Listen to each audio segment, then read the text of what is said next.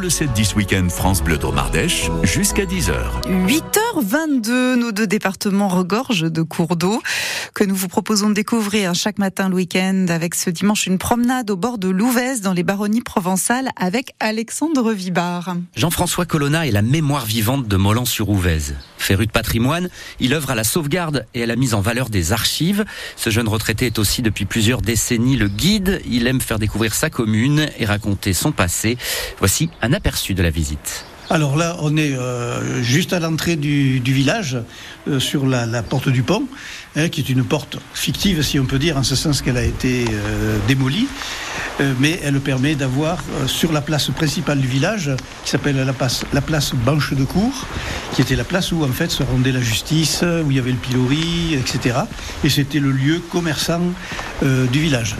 Et cette, cette place qui donne en direction de la, de la fontaine, Bon, dans un premier temps, on a construit cette fontaine, parce qu'il n'y avait pas d'eau à Moulin. C'est le monument emblématique du village, hein, la, fontaine, la fontaine du Dauphin. Elle, a été construite en 1714 par Corvée avec les gens qui se sont impliqués. Pourquoi? Ben Parce que tout simplement, il n'y avait pas d'eau dans le village. Hein, les gens s'approvisionnaient euh, dans la rivière, dans l'eau des toits, les cloaques, euh, etc. Pour arriver à faire cette fontaine, il a fallu trouver de l'eau, évidemment.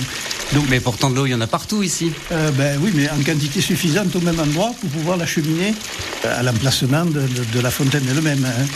Et donc ils ont cherché, les sourciers, ils ont, ils ont cherché un petit peu de partout.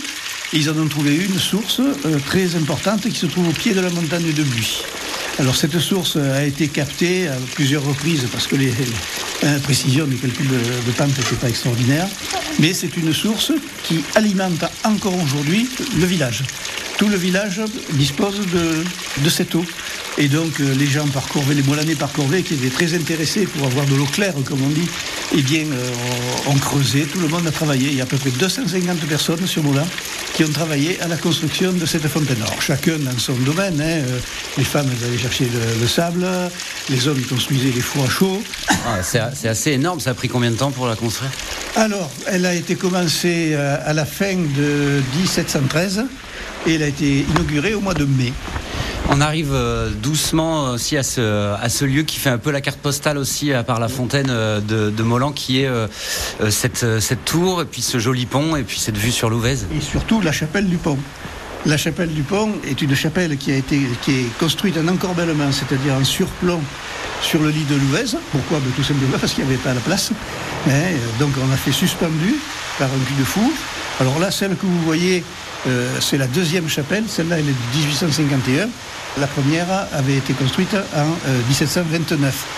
Euh, le cul de lampe était en bois. Et ça, ça pourrit parce que ça ne semble pas, mais il y a quand même de l'eau qui circule sur le rocher. Hein, le rocher est en pente. Et donc, euh, elle a commencé à s'affaisser. Mais euh, les Molanais étaient très attachés à cette chapelle.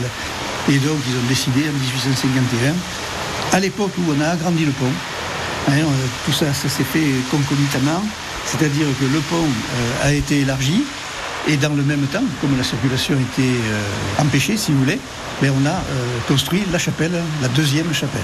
Les visites guidées de Molan-sur-Ouvèze sont en pause cet hiver, mais elles reprendront au printemps avec plein d'anecdotes sur la ville et son histoire. Et ça ne vous empêche pas d'aller faire un petit tour là-bas, parce que c'est un très beau village en toute saison, euh, même en hiver, des paysages impressionnants, des baronnies provençales au pied du Mont Ventoux. Profitez-en.